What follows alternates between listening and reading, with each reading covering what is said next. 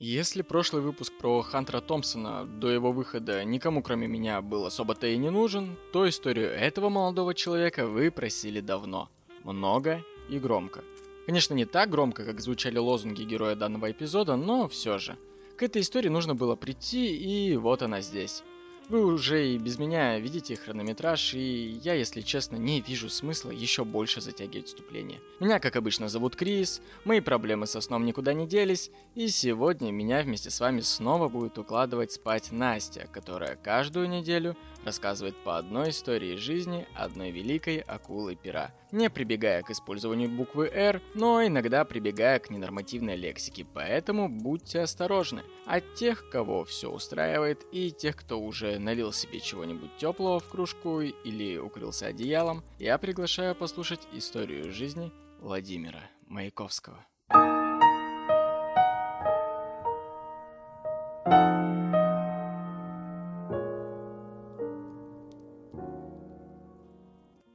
Привет. Помнишь вот эту вот строчку у Маяковского? Я вынимаю из широких штанин, и я не знаю, как у вас, а у нас в школе все над этим подхихикивали.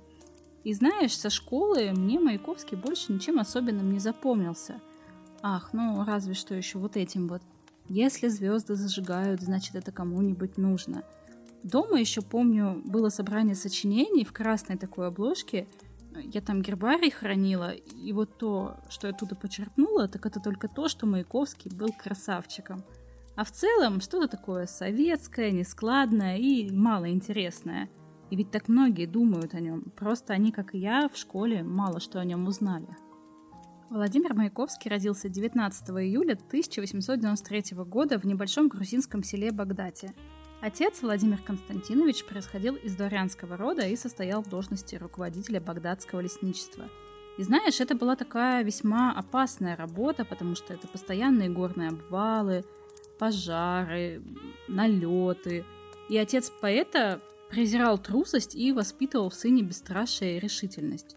Мать Александра Алексеевна происходила из семьи кубанских казаков, и у будущего поэта было две сестры, Людмила и Ольга, и два брата, Константин – умер в трехлетнем возрасте от скарлатины, и Александр умер в младенчестве.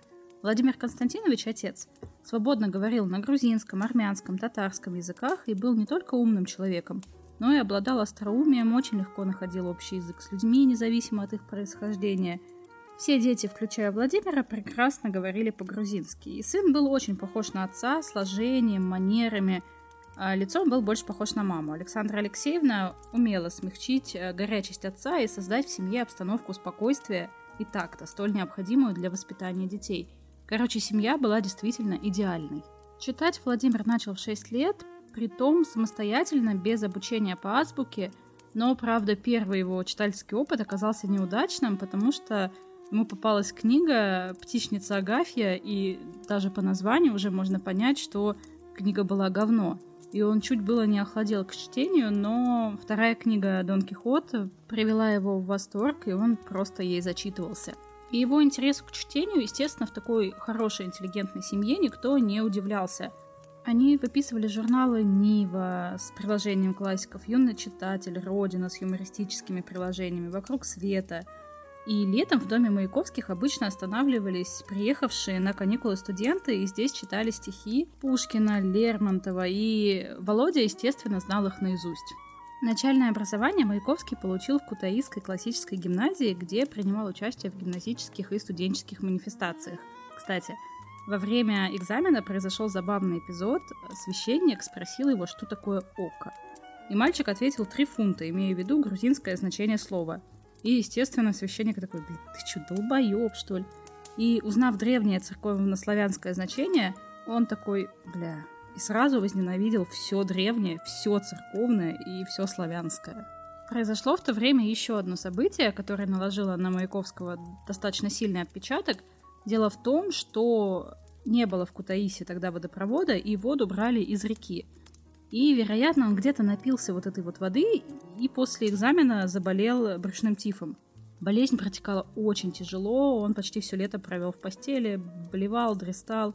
И, скорее всего, именно тогда он приобрел такое качество, которое впоследствии прошло лейтмотивом через всю его жизнь, я тебе чуть подробнее потом об этом расскажу. Он страдал просто маниакальной чистоплотностью и брезгливостью. Учился Володя хорошо и в классе шел первым, поражал знакомых своим развитием. Он любил Жюля Верна, вообще любил фантастику и читал все газеты и журналы, которые выписывались. Задавал парадоксальные вопросы, доебывался до учителей. Вот, например, спрашивал учителя закона Божьего, а, типа, какого хуя, если змея после проклятия начала ползать на животе, то я стесняюсь спросить, как она ходила до проклятия. Сестра Маяковского Людмила, окончив гимназию, преподавала в городской школе и брала уроки рисования у художника Краснухи. И Володя в то время с увлечением рисовал, э, особенно ему нравились э, карикатуры. И Людмила такая, а чё б не показать это своему учителю? И он такой, учитель, блядь, а ничего, а ничего. И стал заниматься с Володей бесплатно. Хвалил его способности и считал, что он обязательно станет художником. Но с началом русско-японской войны обстановка в обществе стала более напряженной, появились прокламации, начались политические преследования, революционно настроенные люди. Собственное настроение того времени Маяковский впоследствии определял как безотчетную взвинченность. Революционные события, забастовки, демонстрации, митинги, волнения в учебных заведениях происходили и в Кутаиси. И Володя такой, все нахер учебу, погрузился в революционную жизнь, которая поразила его, естественно, своей яркостью. И это было заметно даже внешне и воспринималось очень живописно. На демонстрациях анархисты были в черном, эсеры в красном, эсдеки в синем, а федералисты в остальных цветах. Яркенько, да? И Володя отнес в социал-демократический комитет отцовские ружья.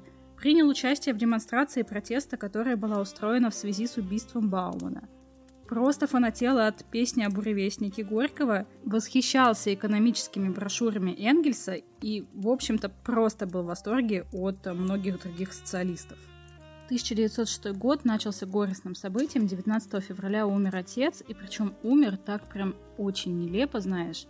А Владимира Константиновича наконец-то перевели из Багдадского в Кутаисское лесничество, и он очень этому радовался, потому что наконец-то у него появилась возможность жить вместе с семьей. И вот, готовясь к отъезду, к передаче дел, он сшивал бумажки и уколол палец иголкой.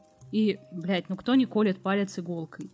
Естественно, он этому вообще не придал никакого значения. А когда спохватился, потому что у него там поднялась температура, вот это все, попытался принять меры, было уже поздно, смерть наступила от заражения крови. Маяковский потом всю жизнь ненавидел и избегал всякие иголки, булавки и прочие острые предметы. И прежде Маяковский не выглядел ребенком, но потеряв отца, пришлось повзрослеть еще больше. И после похорон у матери осталось 3 рубля, и Александра Алексеевна распродала все вещи и вместе с сыном и младшей дочерью отправилась в Москву. Этот город сразил Маяковского на повал. Он, мальчик, выросший в глуши, был просто в шоке от размеров, многолюдия, шума, и его поражали конки в два этажа, освещение, лифты, магазины, автомобили. Короче, он был в восторге. И Владимир продолжил свое обучение в пятой классической гимназии, где посещал занятия вместе с братом поэта Пастернака Александром. Однако со смертью отца финансовое положение семьи ухудшилось, и, как следствие, в 1908 году Владимир не смог заплатить за свое обучение, и его исключили из пятого класса гимназии. В Москве он стал общаться со студентами, увлекающимися революционными идеями, и в 1908 году Маяковский решил стать членом РСДРП, это Российская социал-демократическая рабочая партия, и пропагандировал всякие разные штуки среди населения – и в течение 908-909 годов Владимира трижды арестовывали, однако по причине несовершеннолетия и отсутствия каких-то дополнительных улик вынуждены были отпускать на свободу. Но во время расследования Маяковский просто не мог спокойно находиться в четырех стенах, и через постоянные скандалы его часто переводили в разные места заключения. В итоге он оказался в Бутырской тюрьме, где провел 11 месяцев. А что обычно делают в Бутырской тюрьме? Пишут классический русский шансон – но Володя, конечно, в другом стиле себя попробовал, в общем, начал писать стихи. Вот что он сам говорил о том времени.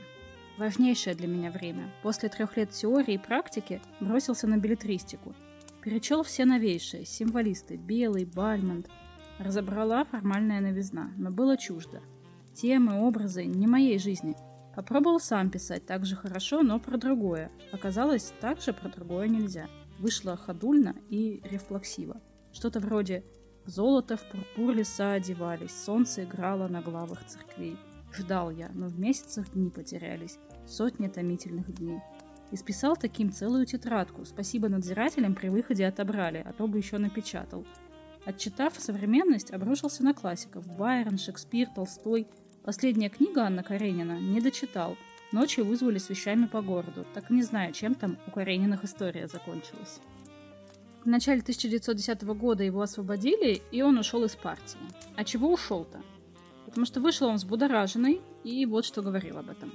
Те, кого я прочел, так называемые великие, ну до чего же не трудно писать лучше них. У меня уже и сейчас правильное отношение к миру. Только нужен опыт в искусстве. Где его взять? Я не уч. Я должен пройти серьезную школу, а я вышиблен даже из гимназии.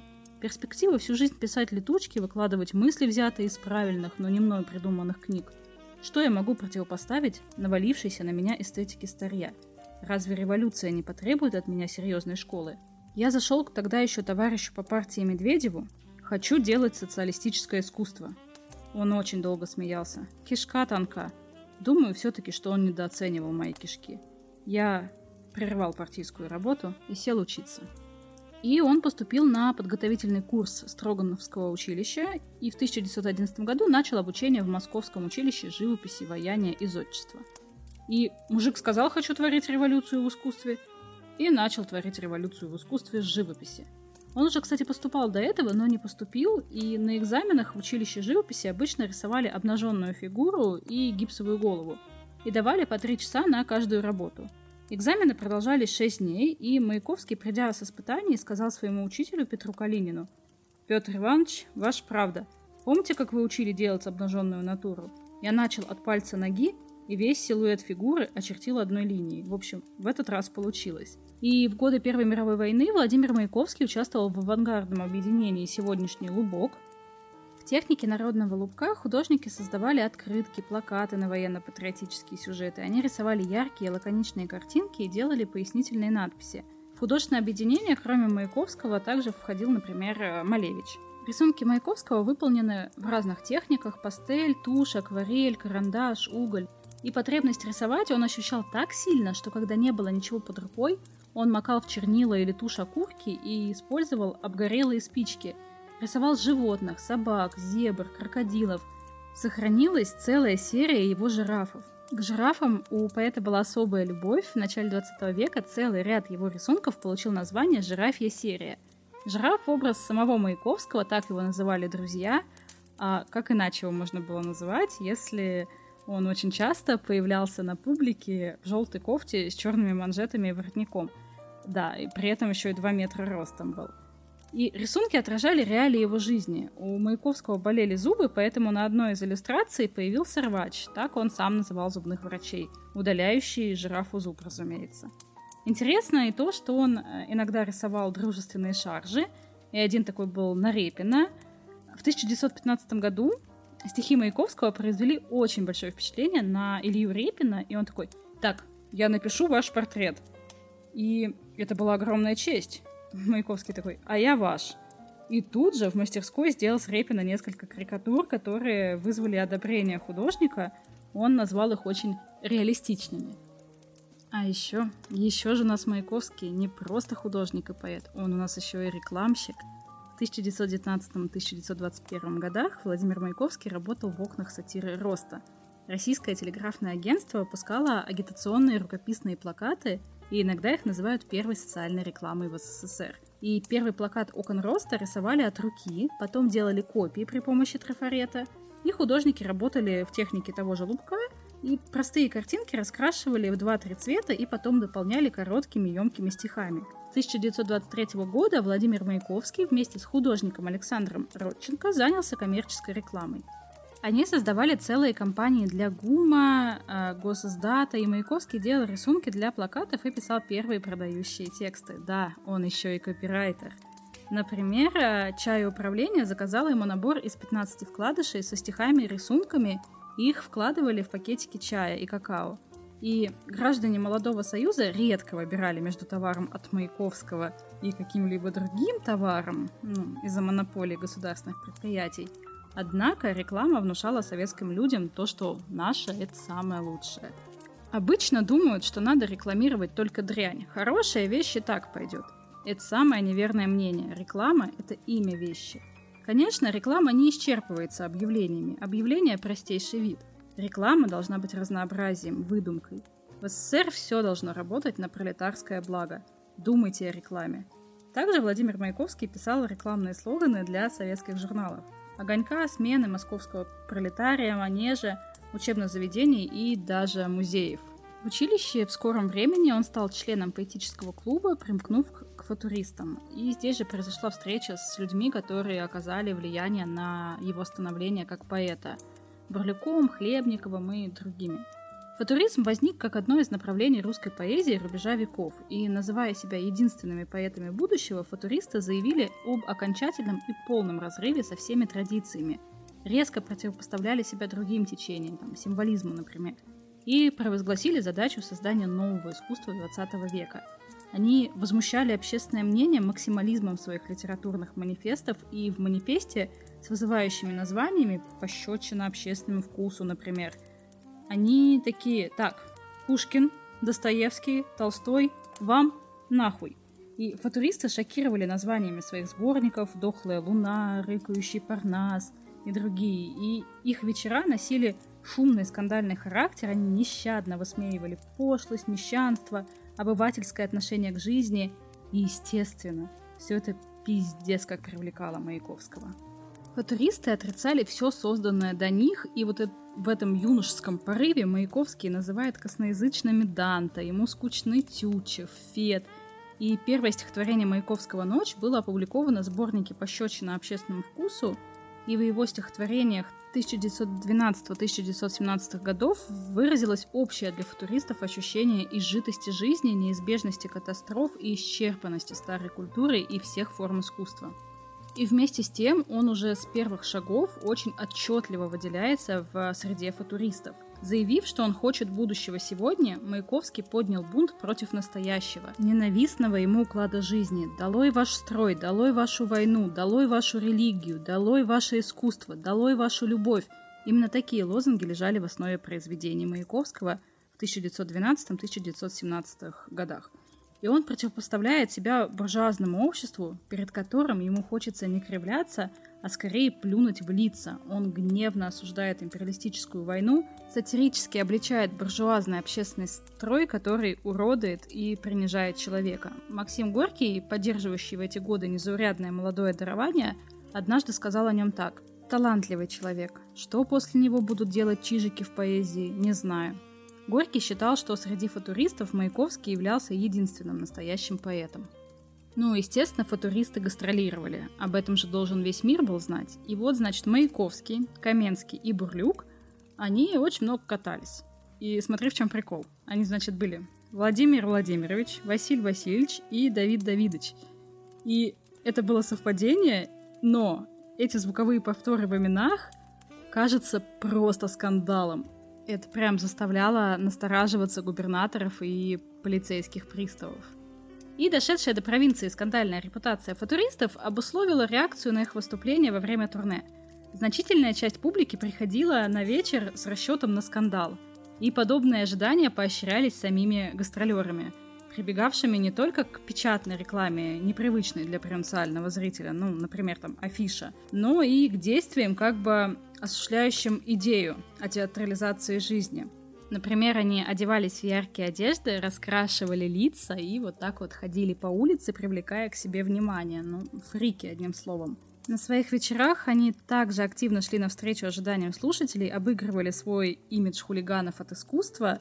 Одна только желтая кофта Маяковского чего стоила. И вот это вот эпатажное поведение, шокирующие высказывания, конечно, были очень мощными на то время. И, кстати, у этой эпатажной желтой кофты, которая принесла популярность Маяковскому, или Маяковский принес популярность этой желтой кофте, на самом деле есть целая история. Появилась она не только от того, что Маяковский хотел выебнуться чем-то сверхнеобычным, у него тупо не было денег. Вот и приходилось выдумывать. Вот как он писал. Костюмов у меня не было никогда. Были две блузы, гнуснейшего вида. Испытанный способ украшаться галстуком. Нет денег. Взял у сестры кусок желтой ленты, обвязался. Фурор. Значит, самое заметное и красивое в человеке – галстук. Очевидно, увеличишь галстук, увеличится и фурор. А так как размеры галстуков ограничены, я прошел на хитрость. Сделал галстуковую рубашку и рубашковый галстук. Впечатление неотразимое. И вот ты представь себе, тебе предстоит публичное выступление, а денег ну как бы нет. А тебе предстоит произвести впечатление на публику, которая соберется в большом таком политехническом музее. И даже если бы деньги и были, ну, как бы надевать сюртук или фраг ты бы не стал. Ну, потому что ты чё, как эти зрители... Э, ты же не пойдешь, как эти зрители буржуа. И тебе всего 20 лет, и ты Маяковский. И после долгих поисков он набрел на черно-желтую полосатую ткань неизвестного назначения и такой, вот, мне нужна эта тонкая полосатая тряпка. И, значит, приносит Володя эту ткань маме и такой, мама, шей мне рубашку. И мама такая, бля, чувак, она как бы желтая, ну, говно ж какое-то. Но Володя такой, не-не-не, не, мам, я все равно сошью эту блузу, она мне нужна для сегодняшнего выступления. И если ты не сошьешь, то я отдам портному, но у меня нет денег, и я должен искать и деньги, и портного. Я ведь не могу пойти в своей черной блузе, меня швейцары не пропустят. А этой кофтой заинтересуются, опешат и пропустят. Мне обязательно нужно выступить сегодня. И мать такая, ой, блядь, опять он какую-то хуйню придумал. И, короче, выполнила просьбу. Не привлечь внимание публики, такой наряд, это в ту-то пору, когда мужской костюм был строгим, а многие считали, что и скучным, просто не мог. Так что знаменитая желтая кофта стала очень быстро, очень быстро популярной, потому что Маяковский стал появляться в ней везде. Газетчики, конечно, называли ее желтой распашонкой кухарки, желтый дом, и как только вообще не ехидничали, а потом на кофту вообще был наложен запрет. Вот что, например, вспоминал Корней Чуковский. Эту желтую кофту я пронес в Политехнический музей контрабандой. Полиция запретила Маяковскому появляться в желтой кофте перед публикой. У входа стоял пристав и выпускал Маяковского только тогда, когда убеждался, что на нем был пиджак. А кофта, завернутая в газету, была у меня под мышкой. На лестнице я отдал ее Владимиру, и он тайком облачился в нее и эффектно появился среди публики в этой кофте. И вот зачем все это нужно было, спросишь меня ты? А затем, чтобы рушить старый мир. В ноябре 1914 года Маяковский обращался к публике. «Довольно. В прошлом году вам нужна была желтая кофта. Да-да, именно вам, а не мне. Нужна была вспыльчивость, где дребезгами эстрадного графина утверждаешь правоту поэтической мысли. Правда, у нас было много трюков только для того, чтобы эпатировать буржуа. Теперь жизнь усыновила нас, боязни нет, Теперь мы ежедневно будем показывать вам, что под желтыми кофтами героев были тела здоровых, нужных вам как бойцы-силачей. Сделаем так, чтобы уже никто не посмел лить в наши горна воду недоверия. Так, смотри, ты уже сколько пальцев загнул по талантам Маяковского? Поэт, художник, э, копирайтер, рекламщик. Он еще и драматург был. 1914 год ознаменовался созданием трагедии Владимир Маяковский, представленной публике на сцене Петербургского театра «Лунапарк». При этом Владимир выступил ее режиссером, а также исполнителем главной роли. Основным мотивом произведения стал бунт вещей, что и связывало трагедию с творчеством футуристов. В начале 20 века Маяковский увлекся кинематографом. Он снимался в кино, писал сценарии к фильмам, ставил картины – Актерский дебют поэта состоялся в 1914 году, когда он сыграл в картине «Драма в кабаре футуристов номер 13». Сегодня она утрачена. В 1918 году Маяковский снялся в фильме «Барышня и хулиган», и картина была такой популярной, что ее несколько раз возвращали в прокат. Современники Маяковского вспоминали, что сам он называл барышню сентиментальной ерундой, однако успеху фильма очень радовался – том же году режиссер Никандр Туркин снял фильм по сценарию Маяковского «Не для денег родившийся». Поэт сыграл главную роль, и в том же качестве сценариста и актера Владимир Маяковский появился и в другом фильме Туркина фантазийной немой ленте «Закованная фильмой». К десятилетию октября поэт написал сценарий к эксцентричной комедии «Октябрюхов и Декабрюхов», и режиссеры Алексей Смирнов и Александра Искандер включили в фильм документальные кадры с Николаем II – фрагменты польских и германских видеозаписей и мультипликацию в стиле окон роста. А что там по театру? Театр тоже привлекал Маяковского, и к годовщине октября он написал свою первую пьесу «Социально-бытовую мистерию Буф». Поставил спектакль Всеволод Мирхольд, и оформлением занимался Казимир Малевич. Премьера прошла в Театре музыкальной драмы осенью 1918 года, и Маяковский сыграл там несколько ролей. Пьесу ставили также и в других театрах. В 1929 году Маяковский написал сатирические пьесы «Клоп» и «Баня», и обе премьеры прошли в театре Мирхольда. Поэт был вторым режиссером. Сцену оформляли художники Евгений Вахтангов и Александр Дайнеко. Музыку к спектаклю «Клоп» написал Дмитрий Шостакович. И обе пьесы критики и зрители обсуждали очень горячо – в них видели и остроту, и антисоветский душок. Баню в 30-х годах поставили всего три раза, и после этого пьеса была запрещена, и в следующий раз ее сыграли лишь в 1953 году. Вернемся немного в прошлое, и в 1914 году молодой поэт твердо решил добровольно записаться в армию. Но его не взяли, потому что его политическая неблагонадежность немножечко, так знаешь, пугала представителей власти – и он не попал на фронт, и в ответ на вот это вот пренебрежение написал стихотворение «Вам», в котором дал свою оценку царской армии. Кроме того, вскоре появилось гениальное произведение Маяковского «Облако в штанах» и «Война объявлена». В следующем году состоялась судьбоносная встреча Маяковского с семьей Брик, и отныне его жизнь представляла единое целое с Лилией и Осипом. Я знаю, что ты хочешь послушать об этой истории свободных отношений, но давай чуть позже вернемся к этому. 1915 по 1917 год благодаря протекции Горького поэт служил в автомобильной школе, и хотя он, будучи солдатом, не имел права печататься, Осип Брик пришел ему на помощь, он приобрел две его поэмы и вскоре опубликовал их. Одновременно с этим Маяковский открыл для себя сатиру и в 1915 году напечатал в новом сатириконе цикл произведений «Гимны». Вскоре появляются два крупных сборника произведений «Простое как мычание» и «Революция поэт-хроника», Октябрьскую революцию великий поэт встретил в штабе восстания в Смольном. Он сразу же стал сотрудничать с новой властью и участвовал в первых собраниях деятелей культуры. Отметим, что Маяковский возглавлял отряд солдат, который арестовывал генерала Секретева, руководившего автомобильной школой, хотя ранее Маяковский из его рук получил медаль за усердие. 1917-1918 годы были отмечены выходом нескольких произведений Маяковского, посвященных революционным событиям, например, «Ода революции» и «Наш марш». Не менее важным и насыщенным был для Маяковского период частных путешествий. В течение 1922-1924 годов он посетил Францию, Латвию, Германию и посвятил этому несколько произведений. В 1925 году Владимир отправился в Америку, побывав э, в Гаване и многих городах США. А как вообще у Маяковского складывались отношения с ребятами, коллегами, поэтами, кто не был футуристом? Например, начало 20-х годов было отмечено очень бурной полемикой между Маяковским и Есениным. Есенин примкнул к имажистам, и это непримиримые противники футуристов. Кроме того, Маяковский являлся поэтом революции, поэтом города, а Есенин в своем творчестве превозносил деревню. Однако Владимир не мог не признать безусловный талант Есенина, хотя и хуесосил его за консерватизм и пристрастие к алкоголю. И в некотором смысле они были похожи.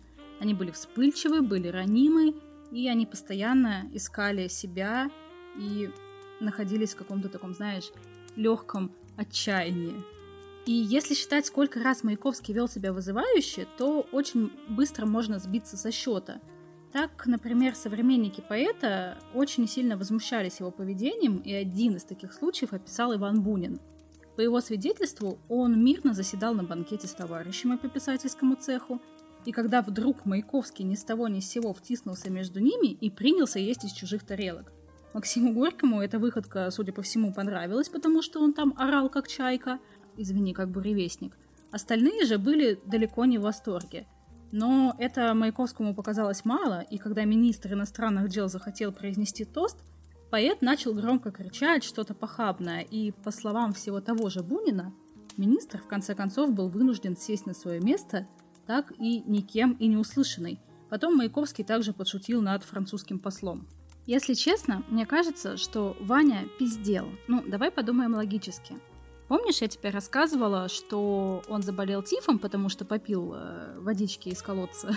И смотри, у нас есть Вова, который после этого до дрожи боится микробов. У него реально фобия э, загрязниться или чем-то заразиться. И он принимал самые изощренные меры, чтобы не подхватить какую-нибудь заразу. Он никогда не брался за дверные ручки голыми пальцами. Он просовывал платок или бумажку вот между рукой и дверной ручкой. Он всегда возил с собой стакан и мыльницу, мыл руки после каждого рукопожатия. В парикмахерской требовал полной дезинфекции, и такая болезненная склонность к чистоте развилась в нем вот, собственно, и из-за той истории с Тифом, и из-за отца, который укололся – и страх был настолько сильный, что из-за него у него иногда даже судороги случались. Вот бы ему, наверное, нелегко было бы в ковид, да, выживать. И тут Бунин такой рассказывает, что Маяковский ел из чужих тарелок. Где-то Ваня, кажись, припизднул.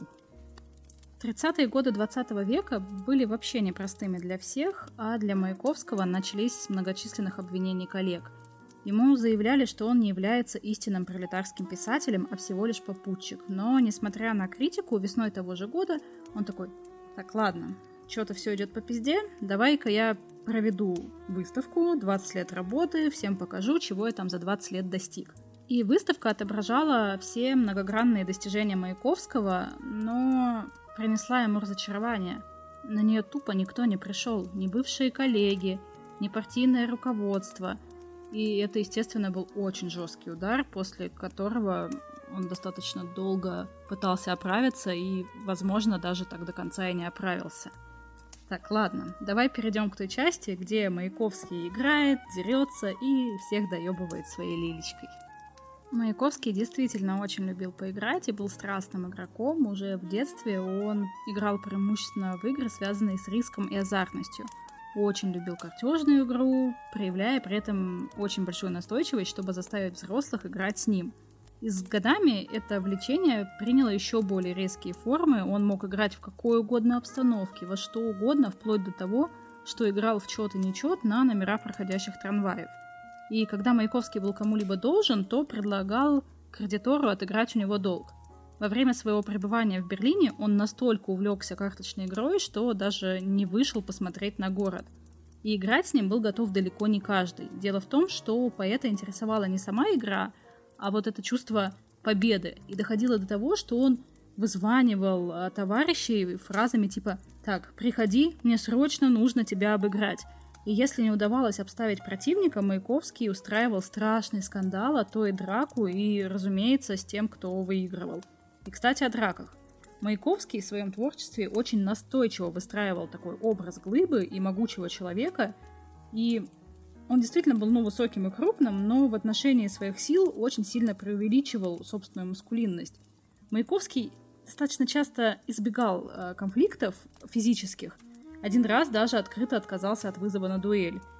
И страх оказаться слабым преследовал поэта, и в стихах, речах Маяковского – он был Голиафом, но в жизни был человеком достаточно невротичным. И Горький однажды очень метко сказал про Маяковского «хулиган от застенчивости».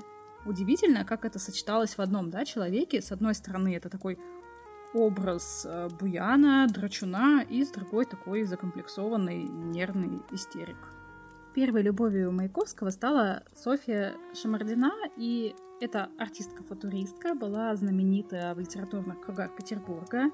Она вообще была такая, знаешь, эксцентричная особа. Она водила на цепи волка и выступала в футуристических концертах. Игорь Северянин сделал ее героиней автобиографии «Колокола собора чувств». И Маяковского и Шамардину познакомил Корней Чуковский в 1913 году.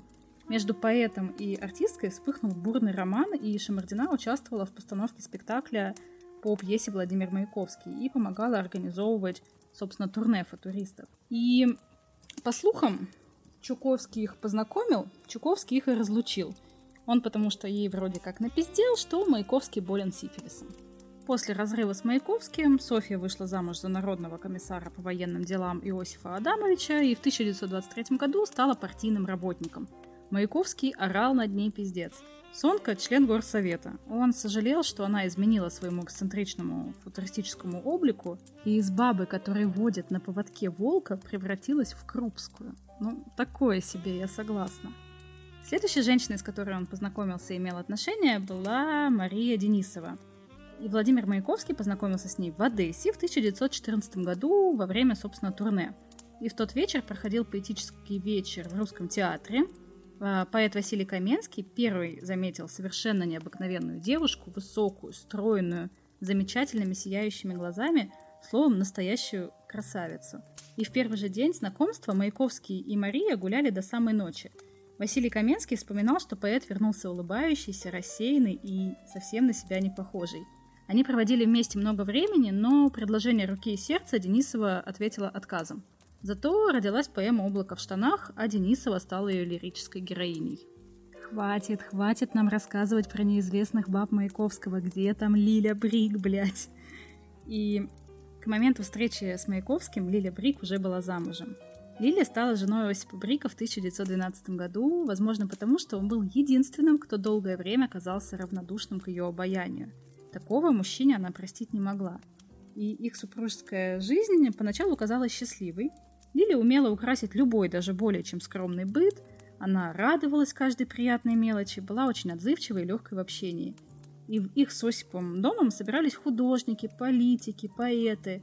Иногда гостей нечем было угощать, и в доме Бриков их кормили чаем с хлебом, но этого, казалось бы, никто не замечал, ведь в центре была обаятельная, удивительная Лиля – и то, что супруга заигрывает с гостями и иногда ведет себя более чем нескромно, Осип старался не замечать. Он понимал, что ни ревностью, ни скандалами, ни упреками уж тем более он не сможет удержать э, рядом с собой жену. В 1915 году сестра Лили Эльза привела в дом Бриков своего близкого друга, начинающего поэта Владимира Маяковского, в которого она была пипецки влюблена и с которым хотела связать свою будущую жизнь. Однако Лилию это вообще никак не тронуло, и в тот день она по-особому была мила и приветлива с новым гостем. Я не думаю, что она тогда прямо, знаешь, хотела завладеть Владимиром, просто она всегда себя так вела. А вот Маяковский восхитился сразу, поэтому читал свои лучшие стихи и просил чуть ли не на коленях у Лили разрешения посвятить эти стихи ей. И уже через несколько дней Маяковский упрашивал Бриков принять его на совсем, объясняя свое желание тем, что влюбился просто безвозвратно в Лилию Юрьевну. И та дала свое согласие, а Осип, ну что Осип, он должен был уже смириться с прихотями своей жены. Однако окончательно в квартиру к Брикам Маяковский перебрался только в 1918 году. И так начался один из самых громких романов 20 э, века «Брак втроем», Слухи, о котором быстро распространялись среди знакомых, друзей и в литературных кругах, Владимир Маяковский стал любовником Лили, а Осип оставался ее мужем. И эта ситуация, разумеется, многих нервировала. Так известно высказывание Александра Грина о поэте «Не чист в любви, вернее, не брезглив, брак втроем». Короче, Грин просто завидовал. Но они срать хотели на мнение других, и их отношения внезапно оказались невероятно прочными – у каждого из троих существовали собственные отношения с другими двумя участниками. У Маяковского с Лилией была любовь, а у Осипа с Маяковским а, любовь э, к футуризму, интеллектуальные отношения. Когда Лилия рассказала мужу о своей связи с Маяковским, она добавила, что если тебе тяжело, я уйду от Володи. Осип подумал и сказал, что единственное, о чем он просит, это чтобы Лилия никогда не уходила от него. А уходить от Володи ей просто нельзя, потому что для Брика Маяковский был не просто человеком, он для него был целым событием. Спустя много лет Лиля скажет, «Я влюбилась в Володю, едва он начал читать «Облако в штанах». Полюбила его сразу и навсегда.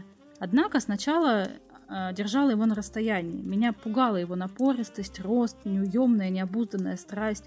Признавалась Лилия и добавляла, что он обрушился на нее как лавина. Он просто напал на нее. И любви поэта Лили Брик не удивилась. Она была полностью уверена в своих чарах и всегда говорила, надо внушить мужчине, что он гениальный, и разрешить ему то, что не разрешают дома. Остальное сделают хорошая обувь и шелковое белье. В 1919 году Брики и Маяковский переехали в Москву.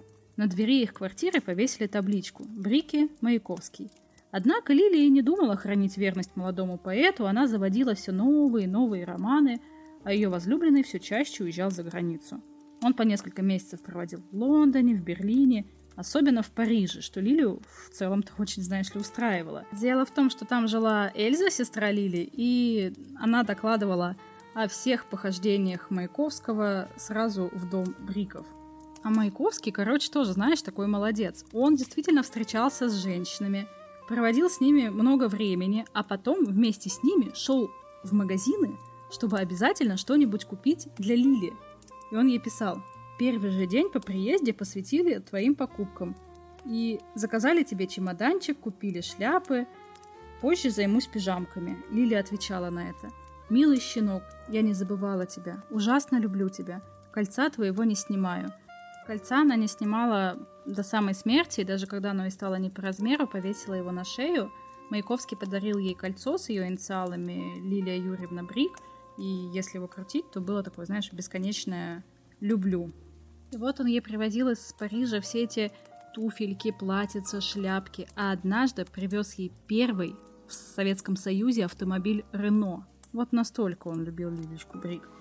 И казалось бы, что, боже, да все же идеально. Вот он, вот Лиля, вот ее муж. Его все устраивает, все заебись. Но нет. Иногда его вдруг переклинивало. Он сходил с ума от ревности, бил посуду, ломал мебель, кричал и хлопал дверью и уходил из дома, чтобы скитаться в своем маленьком таком кабинете на Лубянской площади. Скитания продолжались недолго. Спустя несколько дней Маяковский вновь возвращался к брикам, успокаивался и такой говорил «Делай как хочешь, ничто никогда и никак моей любви к тебе не изменит». И друзья Маяковского часто упрекали его вот в этой, знаешь, излишней покорности Лили Брик. Но он решительно заявлял «Запомните, Лилия Юрьевна моя жена». А когда те позволяли себе иногда подшучивать над ними, он гордо отвечал «В любви обиды нет». Короче, за бабу свою прям стоял стеной. И Маяковский старался терпеть все эти унижения, лишь бы быть рядом с ней, но та, уверенная в собственной власти над ним, иногда поступала слишком жестко. Например, есть вот эта вот история, что она любила трахаться с Осипом и запирала в это время Маяковского на кухне. И он рвался, хотел к ним, царапал дверь, плакал громко.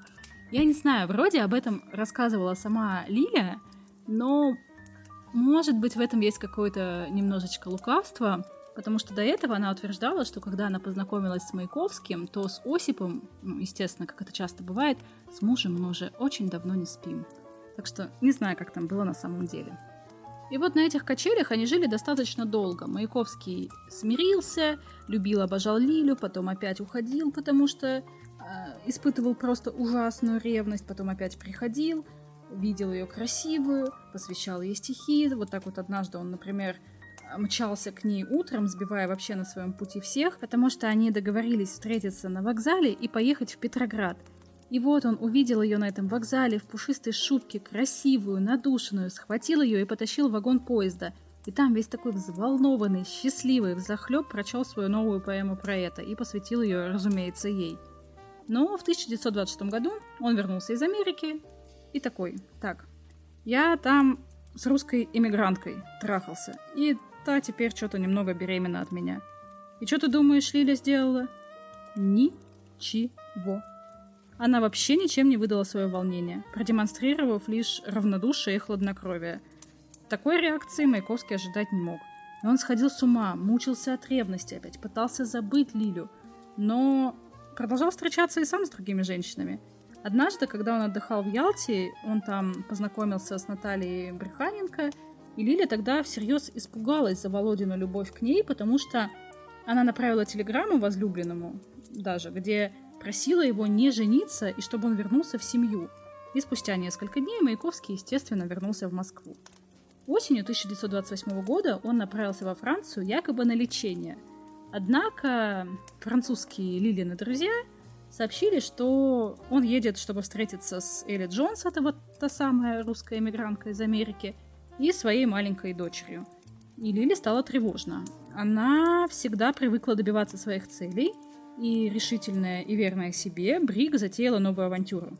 Она попросила сестру не упускать его из виду, и Эльза, чтобы как-то оторвать Маяковского от американки, познакомила его с молодой моделью дома Шанель, русской эмигранткой Татьяной Яковлевой – Блять, какая это была стратегическая ошибка. Потому что после встречи с Татьяной Маяковский забыл об Элле вообще напрочь. Однако влюбился в новую знакомую так, что решил жениться на ней и перевезти ее в Россию. Он был восторженный, влюбленный, он посвятил ей стихотворение. И знаешь что? Лиля такая, так, come on, Вов, ты можешь трахать кого хочешь, но стихотворение посвящать, это это значило лишь одно, что Маяковского она больше не вдохновляет, больше не является его музой. И она ему такая говорит, ты первый раз меня предал. А он знаешь что? А он ничего. Он вообще ничего не объясняет. И вот это она уже пережить не смогла. В октябре 1929 года Лиля пригласила своих друзей и устроила пышную вечеринку. И в середине вечера Лиля якобы нечаянно заговорила о своей сестре, от которой недавно получила письмо. И это письмо, она такая, а не зачитаю-ка я его вслух. И в конце послания Эль записала, что Татьяна Яковлева выходит замуж за знатного и очень богатого Виконта. Маяковский услышал новость, охуел, встал и вышел из квартиры. Он вообще так и не допер, что Татьяна вовсе не собиралась выходить замуж, и что сестры просто решили его наебать, чтобы удержать его. И тогда, в 1929 году, Владимир решил даже там поехать к Татьяне, однако не смог получить французскую визу, и это стало для него тоже непреодолимой преградой. Давай еще немного поговорим о последней женщине Маяковского. Ее звали Вероника Полонская, и их познакомил Осип Брик. Маяковскому тогда было 36, а девушке, она была актрисой МХАТа, был 21 год – она только что дебютировала в кино в фильме Лили Брик и Владимира Жемчужного «Стеклянный глаз». Роман Маяковского и Полонской вспыхнул мгновенно и развивался стремительно, но выдержать такой накал страстей девушке было сложно, и находясь постоянно на грани нервного срыва, Маяковский свою возлюбленную мучил бесконечными драмами, ревновал, требовал, чтобы она ушла от мужа. Она не соглашалась, и кто бы, блядь, ее упрекнул, потому что она вот только, только вчера закончила чуть ли не школу, и как бы не очень спешила разрушать брак с хорошим человеком, и просто бросаться в бездну чувства с чуваком, который, ну, знаешь, как бы не очень-то и выглядит э, стабильно. И несвободные женщины — это вообще рок, который преследовал Маяковского всю жизнь, ну, потому что, считай, Брик была замужем, у Яковлевой было дохуища поклонников — Полонская так и не поддалась на его уговоры и не развелась с мужем, и он на самом деле очень тяжело переживал вынужденную необходимость делить женщину с другими мужчинами, и никто из них никогда не принадлежал ему до конца. В последние дни своей жизни Маяковский просто находился на грани безумия. Он постоянно устраивал скандалы Полонской, вынуждал ее бросить театр, уйти от мужа. Маяковский действительно очень боялся сойти с ума. Брики уехали в Берлин, а Маяковский провожал их на вокзале, и через некоторое время в отеле Осипа и Лилию ждала телеграмма из России. Сегодня утром Володя покончил с собой.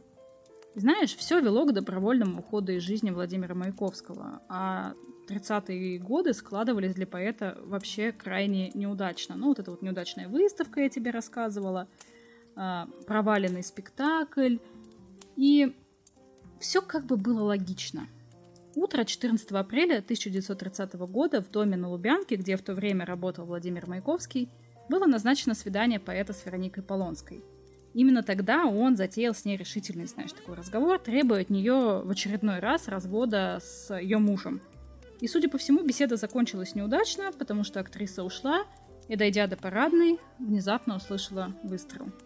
Собственно, Полонская была последней, кто видела Маяковского живым – и вот как она вспоминает этот день.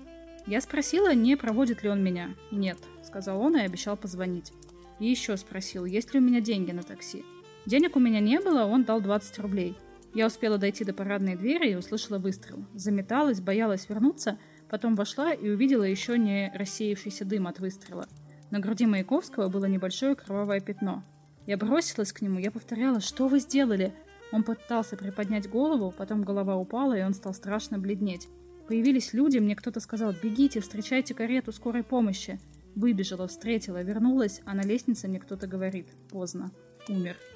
Ну и знаешь, есть мнение, что смерть Маяковского не такая уж и прозрачная, потому что, ну, там были э, такие странные показатели свидетелей. Кто-то говорил, что когда они вошли, обратили внимание на то, что Поэт лежал в положении ноги к двери, а те, кто заходили позже, говорили, что голова к двери.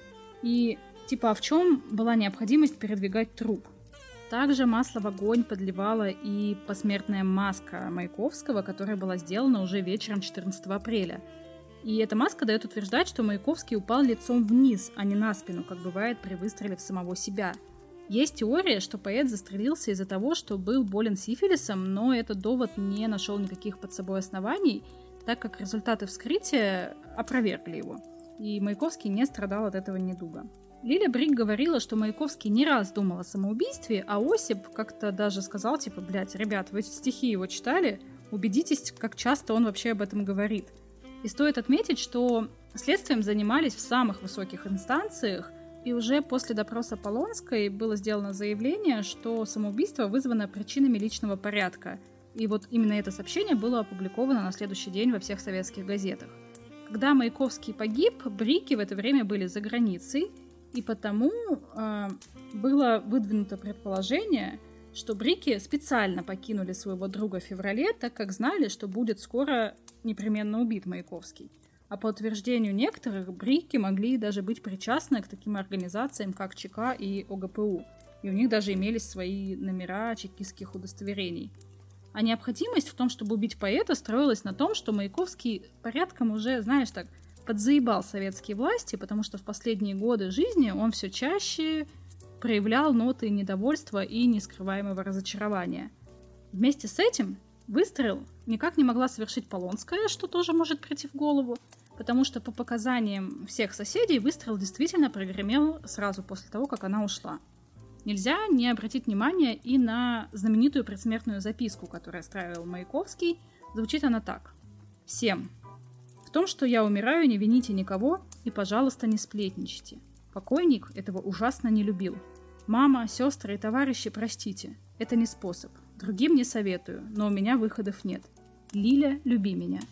Товарищ правительства, моя семья – это Лиля Брик, мама, сестры и Вероника Полонская. Если ты устроишь им сносную жизнь, спасибо. Начатые стихи отдайте Брикам, они разберутся. Как говорят, инцидент исчерпан. Любовная лодка разбилась о быт.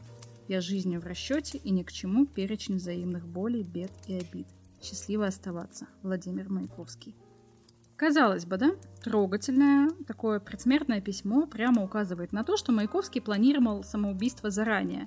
Этот тезис также подкрепляется тем, что записка датирована 12 апреля. Но стопе. Лично у меня возникает вопрос. Почему, готовясь э, к самоубийству, он пишет записку 12 апреля, но потом встречается 14 и опять заводит со своей бабой разговор о том, что ей надо уйти от мужа, им надо пожениться и все вот это вот говно. Зачем, если он знал, что он выстрелит себе в грудь? Тому же записка была написана карандашом, а дело в том, что почерк удобнее всего поделать именно карандашом. И само предсмертное письмо Маяковского долгое время хранилось в секретных архивах ОГПУ. И друзья Маяковского, ссылаясь на какой-то, знаешь, даже такой пренебрежительный тон по отношению к матери и сестре, заявили, что Маяковский такое написать вообще никак не мог, и вот так можно было предположить, что записка была фальшивкой. Но сама записка никак не упоминается в протоколе с места происшествия, она фигурирует лишь в итоговом заключении дела, где следует, что письмо написано в необычных условиях, в состоянии, вызванном волнением. Смерть Маяковского была подобна грому среди ясного неба, и Брики сразу же вернулись из своего путешествия по Европе – смерть поэта стала большим ударом для всех его друзей. И сейчас вот уже принято считать, что Маяковский добровольно ушел из жизни, но некоторые до сих пор считают, что его вот намеренно убрали. Выстрел был сделан в упор, и траектория капель крови, которые падали со ствола пистолета на рубашку и ковер, э, соответствует длине руки Маяковского. И это серьезный довод, потому что если это было убийство, то убийца должен был быть такого же роста, как Маяковский должен был стрелять в упор, стоя к нему лицом. Но это совершенно невероятно, чтобы Маяковский кого-то так близко к себе подпустил. То, что выстрел был сделан а не с расстояния в упор, подтверждает входное отверстие, выстрел в упор, траектория падения пистолета и слепок правой руки. Пальцы правой руки, в отличие от левой, разогнуты как бы под тяжестью выпадающего оружия. И все это достаточно веские аргументы, чтобы утверждать, что смерть Маяковского была самоубийством. Стрелялся он сам, но другой вопрос. Почему? И это можно классифицировать как доведение до самоубийства. Мы не знаем, что произошло 12 апреля, мы не можем исключать, что кто-то все-таки был в этом виноват, потому что последний толчок к этому шагу произошел именно 12 апреля. В календаре на столе Маяковского остался листок с цифрой 12, 13 и 14 он уничтожил, а 12 все-таки оставил. 12 апреля были написаны два взаимоисключающих документа. Это письмо всем, вот эта предсмертная записка, вот это вот «не вините меня, бла-бла-бла», и конспект разговора с Полонской, где он наоборот ей пишет «Нет, я не кончу жизнь, я не доставлю такого удовольствия художественному театру». И, ну, блядь, между этими двумя документами явно есть какое-то противоречие, но написаны они в один и тот же день. И это как бы заставляет задуматься, что в этот день произошло что-то такое, что заставило его всерьез подумать о своей дальнейшей судьбе, и в том числе решить свои дела с Полонской. Он хотел, чтобы она стала его женой, вел переговоры о получении двух квартир для себя и для Бриков. А тут раз, и он лежит застреленный. С 15 по 17 апреля тело Маяковского в гробу было выставлено для прощания в Московском клубе писателей – Оформителем гроба в футуристическом стиле выступил знаменитый скульптор-оформитель Антон Лавинский. Цветов у гроба почти не было, был еловый лапник и железный венок из молотов, маховиков и винтов, а рядом с ним надпись «Железному поэту железный венок». За три дня клуб писателей посетило около 150 тысяч желавших попрощаться с великим современником. В том числе было и много знаменитых гостей, и, конечно же, это были его друзья, коллеги, был э, Булгаков, был Юрий Олеша, был Ильф и многие другие.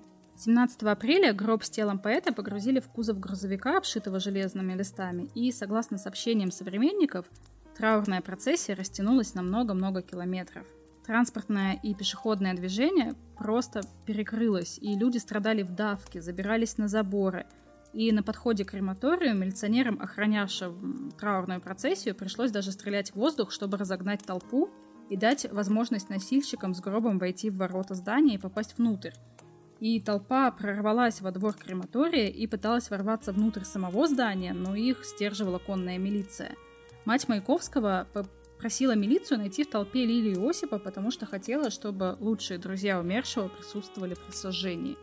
Кстати, о сожжении. Решение о кремации тела поэта было принято комиссии по организации похорон Маяковского, в то время в СССР как раз активно шла пропаганда огненного погребения, как революционного и авангардного способа избавления от мертвых тел. А Маяковский всегда позиционировал себя именно как передового и авангардного деятеля искусства. И насколько известно, родные и близкие поэта были согласны, что подобные похороны подходят к образу, который поэт создавал себе при жизни – Кремацию произвели в совсем недавно построенном Донском крематории, и это был первый в СССР крематорий.